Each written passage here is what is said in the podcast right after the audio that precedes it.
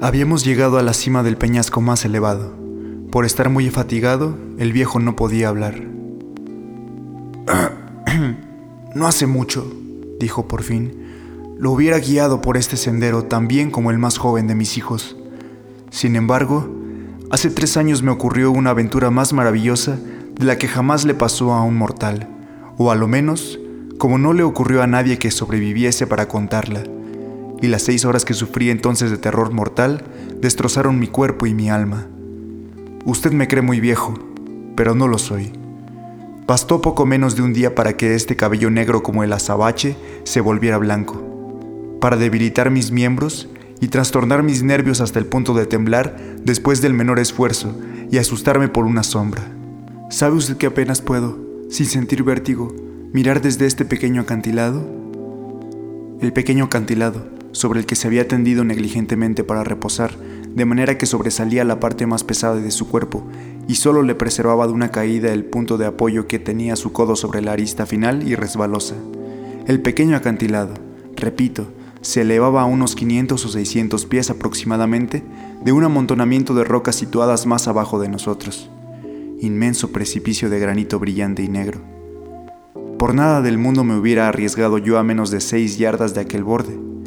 En realidad, estaba tan profundamente agitado por la situación peligrosa de mi acompañante que me dejé caer a tierra cuán largo era, agarrándome de algunos arbustos vecinos, sin atreverme siquiera a levantar los ojos al cielo.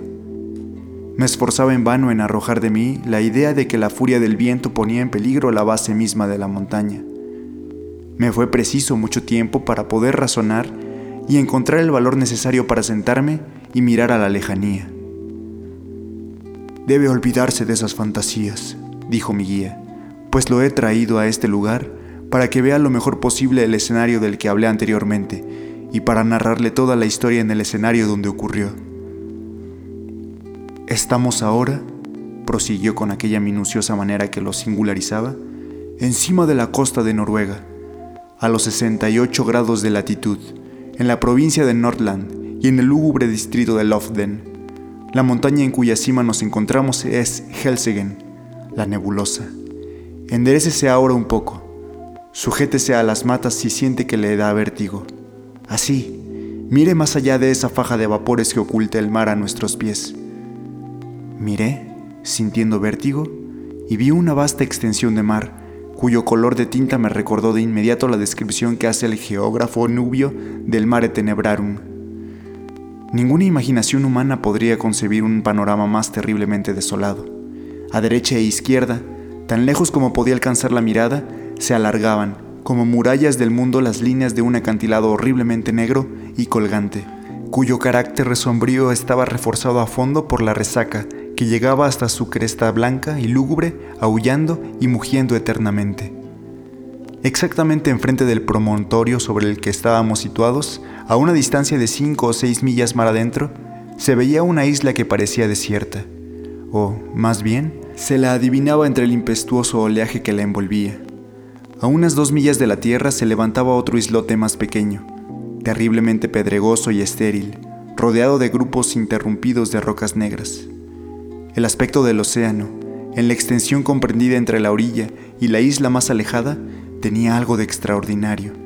En ese mismo momento soplaba del lado de la tierra una brisa tan fuerte que un bergantín que navegaba mar afuera estaba al pairo con la vela mayormente doblada arriada, y su casco desaparecía algunas veces por completo. No obstante, nada había en torno suyo que se pareciera a una marejada regular, sino tan solo, y a despecho del viento, un chapoteo de agua, breve, vivo y agitado en todos sentidos. Se veía poca espuma, excepto en la proximidad inmediata de las rocas. La isla que ve usted allá lejos, prosiguió el viejo, es llamada Burg por los noruegos. La que está a medio camino es Moscow. La que se encuentra una milla al norte es Sambaren. Allá están Islen, Hotholm, Kedelb, Swarven y Bukholm. Más lejos, entre Moscú y Burg, Otterholm, Flimen, Sanflesen y Stockholm. Tales son los verdaderos nombres de esos lugares. ¿Por qué creí necesario nombrárselas? No lo sé, ni lo entiendo más que usted mismo. ¿Oye usted algo? ¿Nota usted algún cambio en el agua? Nos hallábamos a 10 minutos en lo alto de Helsegen, donde habíamos subido partiendo del interior de Lofoden, de tal forma que pudimos ver el mar hasta que apareció de pronto ante nosotros desde la cima más alta.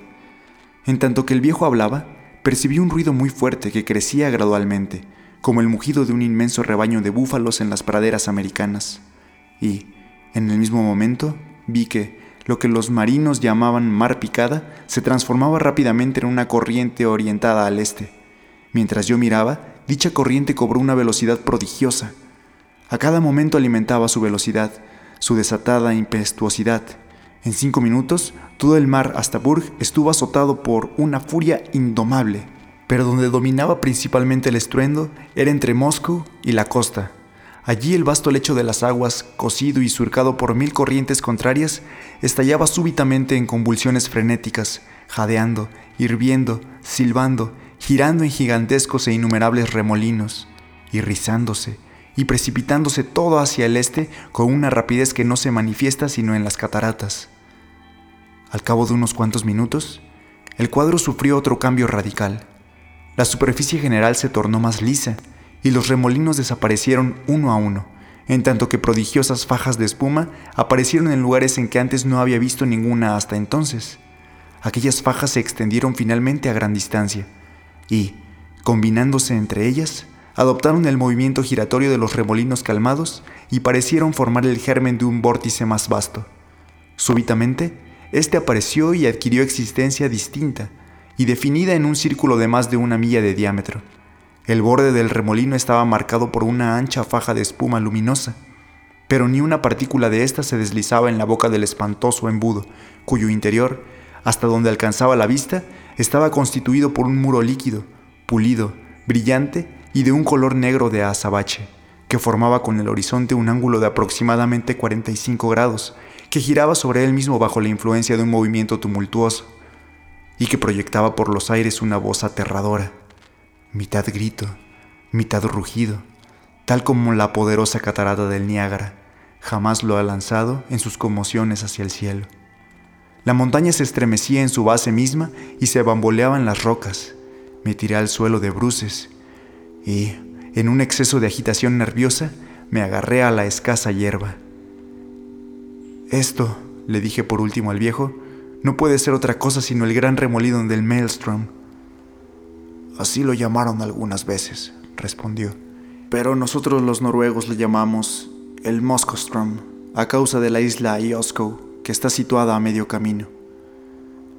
Las descripciones ordinarias de este remolino no me habían preparado en lo más mínimo para lo que ahora veía.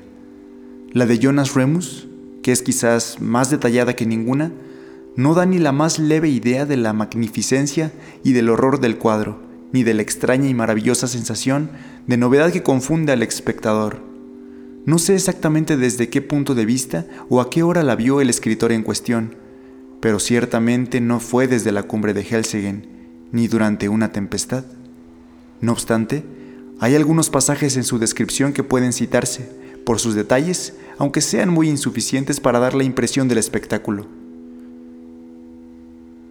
Entre Lofoden y Moscú, dijo, la profundidad del agua es de 36 a 40 brazas, pero del otro lado, del lado de Ber, quiere decir Burg, esta profundidad disminuye hasta el punto en que un navío no podría allí buscar un paso sin correr el peligro de destrozarse contra las rocas lo que puede ocurrir en el tiempo más tranquilo. Cuando sube la marea, la corriente se precipita en el espacio comprendido entre Lofoden y Moscow con tumultuosa rapidez, pero el rugido de su terrible reflujo apenas puede ser igualado por el de las más altas y más terribles cataratas. Se puede escuchar el ruido a muchas leguas. Y los vórtices o abismos son tan extensos y profundos que si un barco entra en la región de su atracción es inevitablemente absorbido y arrastrado al fondo y allí es destrozado contra las rocas, y luego, cuando la corriente se calma, los restos son arrojados a la superficie. Pero estos intervalos de tranquilidad no ocurren sino entre el flujo, el reflujo y con buen tiempo y no duran sino un cuarto de hora. Después, la violencia de la corriente reaparece gradualmente. Cuando la corriente es más tumultuosa y aumenta su fuerza por la tempestad, es peligroso acercarse incluso a una milla noruega. Botes, yates, navíos, Todos son arrastrados por no haber tenido cuidado antes de encontrarse al alcance de la atracción. Sucede con mucha frecuencia que algunas ballenas se acercan demasiado a la corriente y son dominadas por su violencia. Es imposible describir sus aullidos y bramidos en su inútil esfuerzo por libertarse. En cierta ocasión, un oso, al intentar cruzar a nado el estrecho entre Lofoden y Moscow, fue atrapado por la corriente y arrastrado al fondo. Rugía tan espantosamente que se le oía desde la orilla. Grandes troncos de pinos y abetos, arrastrados por la corriente, reaparecen después rotos y desgarrados hasta tal punto que parecen haberles crecido cerdas. Esto demuestra claramente que el fondo está formado de rocas puntiagudas, entre las cuales rodaron de un lado a otro. Dicha corriente está regulada por el flujo y el reflujo del mar que continuamente se efectúa de 6 en 6 horas. En el año 1645, en la mañana del domingo de sexagésima, la furia de la corriente fue tan espantosa que se desprendían piedras de las casas junto a la costa. Por lo que concierne a la profundidad del agua, no comprendo cómo se ha podido comprobar en la proximidad inmediata del remolino. Las 40 brazas deben referirse solo a las partes del canal que están muy cerca de las orillas de Moscow o de Lofoden. La profundidad en el centro de Strom debe ser inconmensurablemente más grande y para estar seguros de esto basta echar una ojeada oblicua en el abismo del remolino cuando estamos en la cima más elevada de Helsegen. Hundiendo mis miradas desde lo alto de este pico en el mugiente Flegeton, no pude menos de sonreír en la sencillez con que el honrado Jonas Remus cuenta como cosas difíciles de creer sus anécdotas de osos y ballenas, ya que me parecía evidente por sí mismo que el barco más grande de la línea existente, al llegar al rayo de esta atracción mortal, debía resistir tan poco como una pluma en un huracán y desaparecer por entero y de repente. Las explicaciones que se han dado de este fenómeno tenían ahora un aspecto muy diferente y muy poco satisfactorio.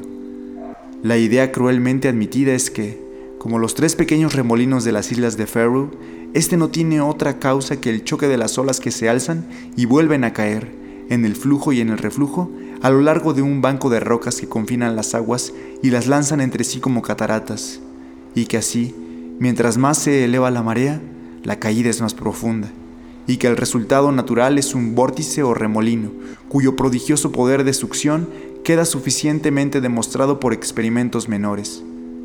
Tales son los términos con que se expresa la enciclopedia británica.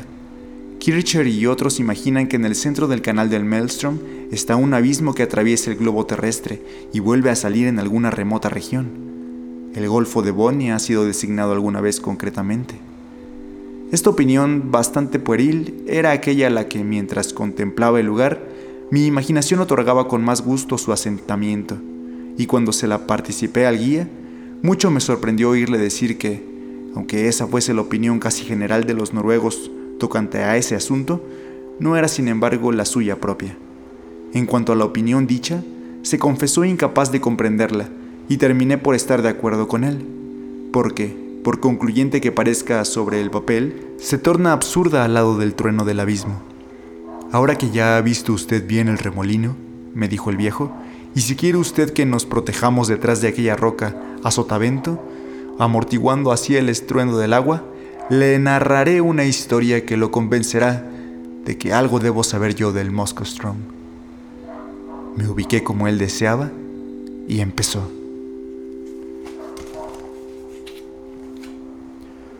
Mis dos hermanos y yo poseíamos en otro tiempo un queche aparejado en goleta de cerca de 70 toneladas, con el que pescábamos habitualmente entre las islas situadas más allá de Moscú cerca de Burg.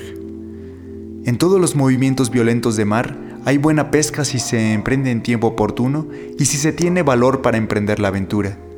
Pero, entre todos los hombres de la costa de Lofoden, nosotros tres únicamente hacíamos de modo regular la travesía a las islas, como ya dije. Las zonas de pesca usuales se hallan mucho más lejos hacia el sur. Allí se puede pescar a cualquier hora sin correr gran riesgo y naturalmente esos lugares son los preferidos. Pero los sitios escogidos aquí, entre las rocas, dan no solo el pescado de mayor calidad, sino también en mucha mayor abundancia, hasta tal punto que, con frecuencia, cogíamos en un solo día lo que los tímidos en el oficio no hubieran pescado todos juntos en una semana.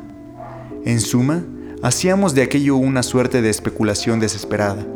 El riesgo de la vida reemplazaba al trabajo y el valor equivalía al capital. Resguardábamos el queche de en una caleta, a unas cinco millas en la costa por encima de esta, y era costumbre nuestra, con el buen tiempo, aprovechar la tregua de cinco minutos para lanzarnos a través del canal principal del Moskostrom, mucho más arriba del remolino, e ir a arrojar el ancla en algún lugar cerca de Otterholm o de Sanflesen, donde los remolinos no son tan violentos como en otras partes. Allí solíamos permanecer ordinariamente hasta levar las anclas y volver a casa, aproximadamente a la hora en que el agua se calmaba. No nos aventurábamos jamás en esta expedición sin tener un buen viento constante para la ida y el regreso, un viento del que estuviéramos seguros para nuestro retorno, y rara vez nos equivocábamos en este punto.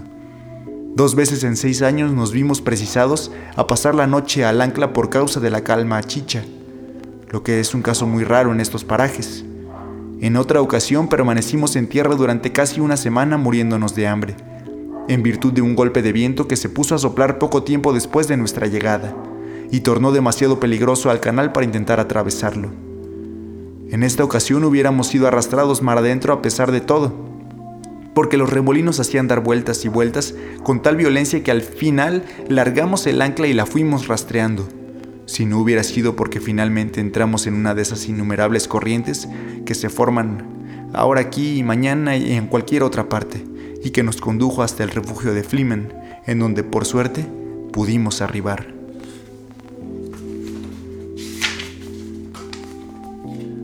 No podría yo contarle ni la vigésima parte de los peligros que encontrábamos en nuestros campos de pesca. Mal sitio es para navegar, incluso cuando hay buen tiempo, pero siempre encontrábamos manera de desafiar al Moskostrom sin accidente, aun cuando en muchas ocasiones se me subió el corazón a la boca cuando nos retrasábamos o adelantábamos un minuto a la calma. Algunas veces el viento no era tan fuerte como creíamos al partir, y entonces avanzábamos menos deprisa de lo que hubiéramos querido, en tanto que la corriente tomaba ingobernable al queche. Mi hermano mayor tenía un hijo de 18 años, y yo era padre de dos mocetones. Muchos nos hubieran ayudado en semejantes casos, lo mismo cogiendo los remos que pescando atrás. Pero la verdad, aunque nosotros consintiéramos en arriesgar nuestras vidas, no teníamos valor para dejar que se arriesgaran aquellos jóvenes, pues, bien considerado todo, era un peligro horrible. Y esta es la verdad. Pronto hará tres años desde que ocurrió lo que voy a contarle. Era el 10 de julio de mil... Un día que la gente de esta comarca no olvidará jamás, porque fue de esos en que sopló el más terrible huracán que haya venido nunca de los cielos. Y sin embargo, durante toda la mañana y hasta muy avanzada la tarde, tuvimos una fina y suave brisa del sudoeste, y el sol había brillado espléndidamente, de modo que el más viejo de los marineros nunca hubiera podido prever lo que iba a ocurrir. Habíamos pasado los tres, mis dos hermanos y yo, a través de las islas a las dos de la tarde aproximadamente, y pronto cargamos el queche con soberbio pescado que, como habíamos observado bien, era más abundante aquel día que nunca hasta entonces. Eran las siete en punto en mi reloj, cuando levamos anclas para regresar a casa y con objeto de pasar lo peor del Strom con el agua en calma, lo cual sabíamos que sucedería a las ocho. Salimos con buena brisa a estribor y, durante algún tiempo, navegamos veloces, sin pensar absolutamente en el peligro, pues, en realidad, no veíamos la menor causa de preocupación. De pronto, Sentimos que se nos oponía un viento que venía de Helsingen. Esto nunca nos había sucedido, y empecé a ponerme inquieto sin saber exactamente por qué. Dejamos ir a la barca al viento, pero nunca pudimos hender los remolinos, y estaba a punto de proponer que volviésemos al lugar de anclaje, cuando al mirar hacia atrás, vimos todo el horizonte como envuelto en una nube extraña, del color del cobre que ascendía con una velocidad pasmosa. Al mismo tiempo, la brisa que nos había impulsado cesó, y, sorprendidos entonces por una calma chicha, derivamos a merced de todas las corrientes. Pero este estado de cosas no duró mucho tiempo como para poder reflexionar sobre ello. En menos de un minuto, la tempestad ya estaba sobre nosotros. En menos de dos, el cielo se puso enteramente encapotado y se puso repentinamente tan negro que, con la espuma pulverizada que nos saltaba a los ojos, no podíamos vernos los unos a los otros en el queche Intentar describir semejante huracán sería una locura. El más viejo marinero de Noruega no ha pasado jamás por semejante prueba. Habíamos arriado nuestras velas antes que el ventarrón nos sorprendiera, pero, con la primera ráfaga, nuestras dos mástiles se vinieron abajo como si hubiesen sido arrastrados por su base. El mástil mayor arrastró consigo a mi hermano pequeño, que se había asido a él para salvarse. Nuestra embarcación era el más ligero juguete que jamás flotó sobre el mar. Tenía un puente completamente cerrado con una sola escotilla pequeña en la proa, y siempre habíamos tenido por costumbre cerrarla sólidamente cuando atravesábamos el Strom, necesaria precaución en un mar picado. Pero en las circunstancias actuales nos hubiéramos hundido enseguida, pues durante algunos momentos estuvimos literalmente sepultados bajo el agua. ¿Cómo pudo mi hermano mayor escapar a la muerte? Esto es algo que no puedo decir y que jamás he podido explicarme. Por mi parte, tan pronto como solté el trinquete, me arrojé de bruces en el puente, con los pies contra la estrecha borda de proa y las manos aferradas a una armella, junto a la base del palo del trinquete. El simple instinto me impulsó a obrar así, y era sin duda lo mejor que podía yo hacer, pues estaba demasiado aturdido para pensar. Durante algunos minutos nos encontramos materialmente inundados, como ya lo dije, y durante ese tiempo contuve la respiración y me aferré a la armella. Cuando sentí que no podía ya resistir más, me levanté sobre las rodillas, sosteniéndome siempre con las manos y alcé del todo la cabeza. Entonces, nuestra pequeña embarcación dio una sacudida como un perro que sale del agua y se elevó por sí misma, en parte fuera del mar. Me esforcé entonces por sacudir de mí el estupor que me invadía y recobrar suficientemente mis sentidos para ver qué podía hacerse, cuando sentí que alguien me cogía del brazo. Era mi hermano mayor, y mi corazón saltó de alegría, ya que creía que había caído por la borda, pero, un momento después, toda aquella alegría se convirtió en horror, cuando acercando su boca a mi oído, vociferó esta simple palabra, Moskostrom. Nadie sabrá nunca cuáles fueron mis pensamientos en semejante momento. Me estremecí de pies a cabeza como en el más violento acceso de calentura. Comprendí perfectamente lo que entendía él por esa sola palabra. Sabía lo que quería darme a entender.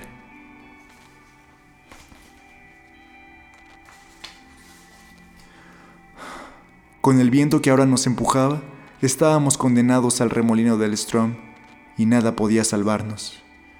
Habrá usted comprendido bien que al atravesar el canal del Strom, navegábamos siempre mucho más arriba del remolino, incluso en el tiempo de mayor calma, y luego teníamos que espiar y acechar cuidadosamente el repunte de la marea. Pero ahora corríamos en derechura hacia el vórtice mismo, y con una tempestad como aquella, ciertamente pensé, llegaremos allí en el momento de la calma, y nos queda por ende una pequeña esperanza pero un minuto después me maldecía a mí mismo por haber sido tan loco al soñar con esperanza alguna. Me daba perfecta cuenta de que estábamos condenados, aunque hubiésemos navegado en un barco de 90 cañones. En este momento, la primera furia de la tempestad se había agotado, o quizás nosotros no la sentíamos tanto, porque corríamos delante de ella, pero en todo caso, el mar, que el viento había dominado al principio tranquilo y espumoso, se elevaba ahora formando verdaderas montañas. Asimismo, había ocurrido un cambio singular en los cielos. En torno de nosotros y en todas direcciones, seguía siendo negro como el pez, pero casi encima de nosotros se había abierto una abertura circular.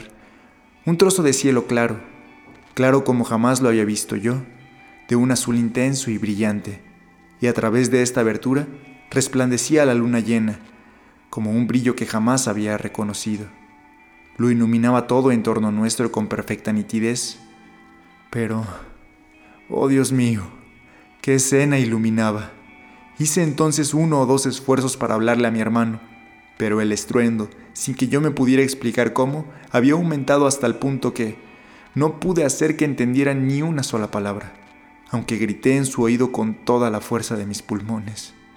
De pronto, movió la cabeza, se puso pálido como un muerto y levantó uno de sus dedos como para decirme, Escucha.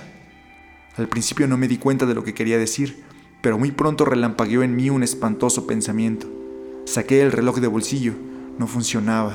Miré la esfera a la luz de la luna y prorrumpí en llanto al mismo tiempo que lo arrojaba al océano. Se había detenido a las 7. Habíamos dejado pasar el momento de la calma y el remolino del Strom estaba en plena furia. Cuando un navío está bien construido, propiamente equipado y no muy cargado, las olas, con un viento fuerte si se halla en alta mar, parece que se deslizan siempre por debajo de su quilla, lo cual le parece extraño al hombre de la tierra, y es lo que en lenguaje marino se llama cabalgar. La cosa marchaba bien en tanto cabalgábamos hábilmente sobre el oleaje, pero ahora el mar gigantesco nos apresaba por detrás arrastrándonos consigo, hacia arriba, hacia arriba, como si quisiera empujarnos hasta el cielo. No hubiera yo creído nunca que una sola ola pudiese subir tanto, y luego descendíamos con una curva, un deslizamiento, una zambullida que me producía náuseas y vértigo, como si cayese en sueños desde lo alto de una elevada montaña. Pero, desde la cima de la ola, había echado yo una rápida ojeada en torno mío, y esta ojeada había bastado. Me di cuenta que exactamente de nuestra posición en un segundo. El vórtice de Moskostrom estaba a un cuarto de milla adelante más o menos, pero se parecía tampoco al Moskostrom de todos los días, como ese remolino que ve usted ahora se parece al que se forma en un molino. A no haber sabido yo dónde estábamos y lo que teníamos que esperar, no hubiera reconocido aquel lugar. Tal como era, me hizo cerrar involuntariamente los ojos de horror. Mis párpados se juntaron como en un espasmo. Menos de dos minutos después, sentimos de pronto que se calmaba el oleaje y nos envolvió la espuma. La embarcación dio una brusca semivirada a babor y partió en esa nueva dirección como un rayo. En el mismo momento el rugido del agua quedó completamente sofocado por una especie de clamor agudo, por un ruido tal que puede usted imaginar representándose las válvulas de escape de mil buques lanzado vapor al mismo tiempo. Estábamos ahora en la faja agitada que circunda siempre el remolino y yo pensaba, naturalmente, que en un instante íbamos a hundirnos en el abismo, cuyo fondo no podíamos ver distintamente a causa de la prodigiosa velocidad con que éramos arrastrados. El queche no parecía hundirse en el agua, sino rozarla como una burbuja sobre la superficie de la ola. Teníamos el remolino a estribor y a babor se extendía el vasto océano que acabábamos de dejar. Se elevaba como un muro gigantesco, oscilando entre nosotros y el horizonte. Esto podrá parecer extraño, pero entonces, cuando nos hallábamos en las verdaderas fauces del abismo, sentí más sangre fría que cuando nos aproximábamos a él. Habiendo desechado toda esperanza, me liberté del terror. Por fin me liberé de él. Supongo que era la desesperación lo que ponía en tensión mis nervios. Tomará usted quizás esto por una jactancia, pero solo le digo la verdad. Empecé a pensar cuán magnífico era morir de aquel modo, y qué tonto había sido al ocuparme de una cosa tan banal como mi conservación individual ante tan prodigiosa manifestación del poder de Dios. Creo que hasta enrojecí de vergüenza cuando esta idea cruzó por mi mente.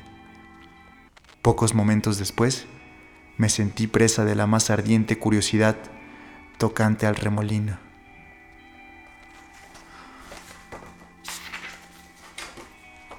Sentí positivamente el deseo de explorar sus profundidades, incluso al precio de mi propio sacrificio. Mi pena mayor fue pensar que jamás podría contarles a mis camaradas los misterios que estaba yo a punto de conocer. Eran estas, sin duda, extrañas fantasías que ocupaban la mente de un hombre en semejantes circunstancias. Y desde entonces siempre abrigué la idea de que los giros de la embarcación en torno del vórtice habían trastornado un poco mi cabeza. Hubo otra circunstancia que contribuyó a hacerme recobrar el dominio de mí mismo.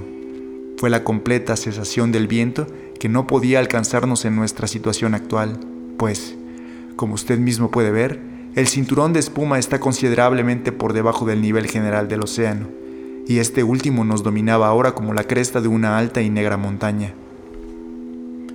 Si no se ha encontrado usted nunca en el mar durante un huracán, no podrá formarse una idea de que la turbación de espíritu ocasionada por el viento y la lluvia de espuma conjuntamente es indescriptible. Le ciega a uno, le aturde, le estrangula y le quita a uno toda facultad de acción o de reflexión mas ahora nos sentíamos aliviados de aquellas molestias, como esos reos condenados a muerte, a quienes se les conceden en su prisión algunos pequeños favores que se les prohibían mientras su sentencia no había sido pronunciada. Me sería imposible decir cuántas veces dimos la vuelta al circuito, Corrimos siempre en derredor durante una hora tal vez. Volábamos más que flotábamos y nos aproximábamos siempre más y más al centro del remolino, siempre más cerca, más cerca siempre de su espantable borde interior. Durante todo ese tiempo no había soltado la armella que me sostenía. Mi hermano estaba en la proa, sujetándose a un pequeño barril vacío, sólidamente atado bajo la bovedilla. Era casi el único objeto de cubierta que no había sido barrido al embestirnos el huracán. Cuando ya nos acercábamos al borde del pozo, soltó el barril y quiso asir la argolla que, en la agonía de su terror, se esforzaba por arrancar de mis manos y que no era suficientemente grande para proporcionarnos un asidero seguro a los dos. No experimenté nunca una pena tan profunda como cuando lo vi intentar aquel acto, aunque comprendí que entonces estaba trastornado y que el espanto lo había convertido en loco furioso. Con todo, no me ocupé en disputarle el sitio. Sabía yo bien que importaba poco estar agarrado o no. Le dejé la armelle y me fui al barril de atrás. No había gran dificultad para efectuar esta maniobra, pues el queche se deslizaba en torno con bastante facilidad, aplomado sobre su quilla, tan solo impulsado de un lado a otro por las enormes olas y el hervor del remolino. Apenas me había asegurado en mi nueva posición cuando dimos un violento bandazo a estribor y nos precipitamos de cabeza en el abismo. Murmuré una rápida oración a Dios y pensé que todo había terminado. Cuando sentí el efecto dolorosamente nauseabundo del descenso, me agarré instintivamente al barril con más fuerza y cerré los ojos. Durante algunos segundos no me atreví a abrirlos, ya que esperaba una destrucción instantánea y me asombraba de no estar luchando contra las angustias supremas de la inmersión. Pero pasaban los segundos y yo todavía vivía. Había cesado la sensación de caída y el movimiento del navío se parecía mucho al que tuvo antes cuando estábamos apresados por la faja de espuma, con la diferencia de que ahora la embarcación estaba más inclinada. Reuní todo mi valor y de nuevo miré lo que me rodeaba. Nunca olvidaré la sensación de espanto, de horror y admiración que experimenté al mirar en torno mío. El queche parecía suspendido, como por magia, a medio camino de su caída sobre la superficie interior de un embudo de amplia circunferencia y prodigiosa profundidad, y cuyas paredes, perfectamente lisas, podrían haber sido tomadas por ébano, sin la pasmosa rapidez con que giraban y la refulgente y horrible claridad que reflejaban bajo los rayos de la luna, luna llena que, desde el hoyo circular que ya he descrito, fluían en un río de oro y esplendor a lo largo de los muros negros, adentrándose en los más profundos recónditos del abismo. Al principio estaba yo demasiado aturdido para observar nada con exactitud. Lo único que podía ver era la explosión general de esta magnificencia terrorífica. No obstante, cuando recobré un tanto el dominio de mí mismo, mi mirada se dirigió instintivamente hacia el fondo en esta dirección podía hundir mis miradas sin obstáculo a causa de la situación de nuestro queche que estaba suspendido sobre la superficie inclinada del abismo. Corría siempre sobre su quilla, es decir, su puente formaba un plano paralelo al del agua, y este último se inclinaba en un ángulo de más de 45 grados, de modo que parecíamos sostenernos sobre nuestro costado. No podía yo dejar de observar, sin embargo, que no costaba mayor trabajo sostenerme con manos y pies en aquella situación, que si hubiéramos estado en un plano horizontal, lo que se debía, supongo, a la velocidad con que girábamos. Los rayos de la luna parecían buscar el verdadero fondo del inmenso abismo. Con todo, no podía distinguir nada netamente a causa de una espesa bruma que todo lo envolvía, y sobre lo cual estaba suspendido un magnífico arco iris parecido a aquel puente estrecho y vacilante que los musulmanes dicen que es el único paso entre el tiempo y la eternidad. Aquella bruma o espuma era sin duda ocasionada por el choque de los grandes muros del embudo, cuando se encontraban y se rompían en el fondo. Pero en cuanto al aullido que subía de aquella bruma hacia el cielo, no trataré de describirlo. Nuestro primer deslizamiento en el abismo, a partir de la faja de espuma de arriba, nos había llevado a una gran distancia por la pendiente abajo, pero luego nuestro descenso no se efectuó tan rápidamente. Girábamos y girábamos, no con un movimiento uniforme, sino con sacudidas que a veces nos proyectaban un centenar de metros y otras nos hacían efectuar un circuito completo del remolino. A cada vuelta nuestro avance hacia abajo, aunque lento, era muy perceptible. Al mirar en torno al vasto desierto de ébano que nos transportaba, me di cuenta de que nuestra embarcación no era la única cosa que había caído en el remolino. Por encima y por debajo de nosotros se habían restos de navíos, gruesos maderos de construcción y troncos de árboles, junto con muchos otros objetos más pequeños, tales como piezas de mobiliario, bitácoras rotas, barriles y duelas. Ya describí la curiosidad sobrenatural que había tomado el lugar de mis primitivos terrores me pareció que aumentaba a medida que me aproximaba a mi espantable destino. Empecé entonces a mirar con extraño interés los innumerables objetos que flotaban en nuestra compañía.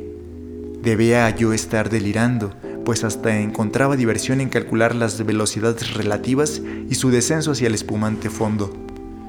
Ese abeto me sorprendí en una ocasión diciendo, será ciertamente la primera cosa que hará la terrible zambullida y desaparecerá y me sentí defraudado al ver que un barco mercante holandés había tomado la delantera y fue el primero que se abismó. Por último, después de haber hecho algunas conjeturas de esta naturaleza y haberme equivocado siempre, este hecho, el hecho de mi invariable error, me llevó a un orden de reflexiones que hicieron temblar de nuevo mis miembros y latir mi corazón más abrumadoramente.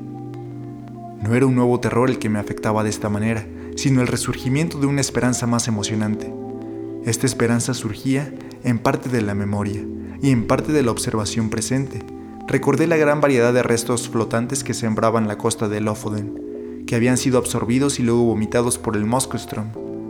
La mayor parte de aquellos restos aparecían destrozados de la manera más extraordinaria, deshechos y desmenuzados hasta el punto en que parecían estar formados todos por picos y astillas, pero al mismo tiempo recordé que había algunos de ellos que no estaban desfigurados.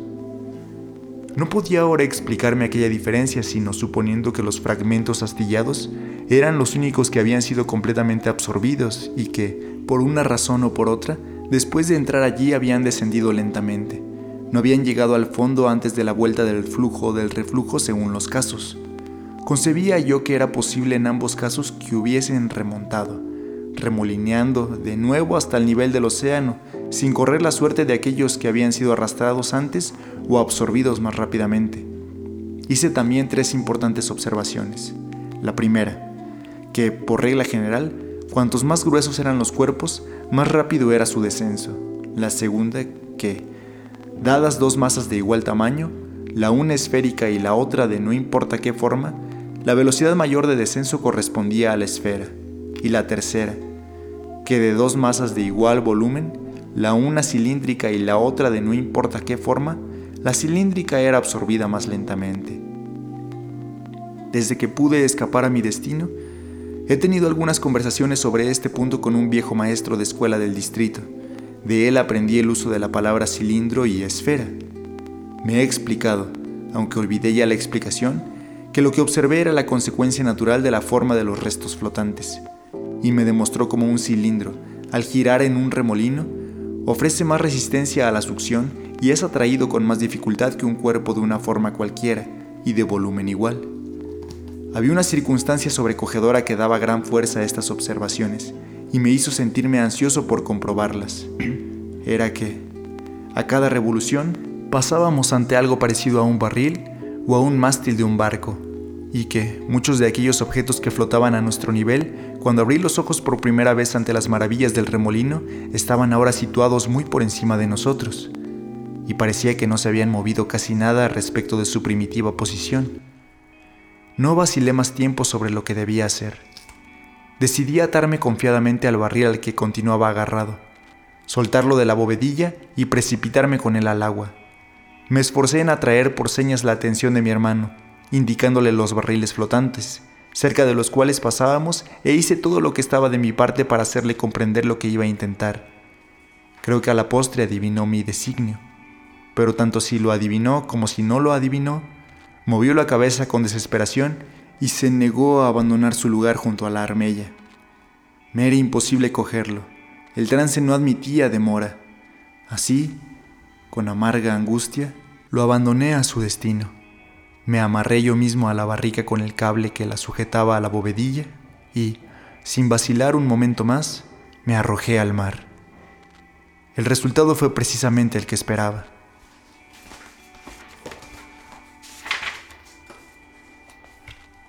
Puesto que soy yo mismo quien le cuenta esta historia, y según puede ver me salvé, y como conoce usted ya el modo de salvarme a mí mismo, y puede, por tanto, prever lo que le diré más adelante, quiero abreviar mi relato y llegar a su conclusión. Aproximadamente había transcurrido una hora desde que abandoné el queche, cuando, habiendo descendido a una vasta distancia por debajo de mí, dio tres o cuatro vueltas en rápida sucesión y llevándose consigo a mi querido hermano. Se hundió de proa, de inmediato y para siempre en el caos de espuma del fondo. El barril al que yo estaba atado flotaba casi a mitad del camino de la distancia entre el fondo del abismo y el lugar desde donde me había arrojado por la borda, y en ese momento hubo un gran cambio en el carácter del remolino. La pendiente de las paredes del vasto embudo se tornó menos y menos escarpada. Las vueltas del remolino se tornaron gradualmente menos y menos rápidas. Poco a poco desapareció el arco iris y el fondo del abismo pareció elevarse lentamente. El cielo estaba despejado, no había viento y la luna llena se ponía con esplendor en el oeste. Cuando me encontré de nuevo en la superficie del océano, precisamente frente a la costa de Lofoden, encima del lugar donde había estado el vórtice del Moskostrom, era la hora de la calma. Pero todavía el mar se levantaba en olas enormes por los efectos del huracán. Fui arrastrado violentamente al canal del Strom y arrojado en pocos minutos a la costa, en la zona de los pescadores. Me recogió un bote, exhausto de fatiga, y ahora que aquel peligro había desaparecido, el recuerdo de aquellos horrores me habían vuelto mudo. Quienes me izaron a bordo eran mis viejos compañeros de todos los días, pero no me reconocían ya, como no hubieran reconocido un viajero llegado del mundo de los espíritus. Mis cabellos, que la víspera eran del color del ala del cuervo, se habían tornado tan blancos como los ve usted ahora. Dijeron también que había cambiado toda la expresión de mi fisonomía.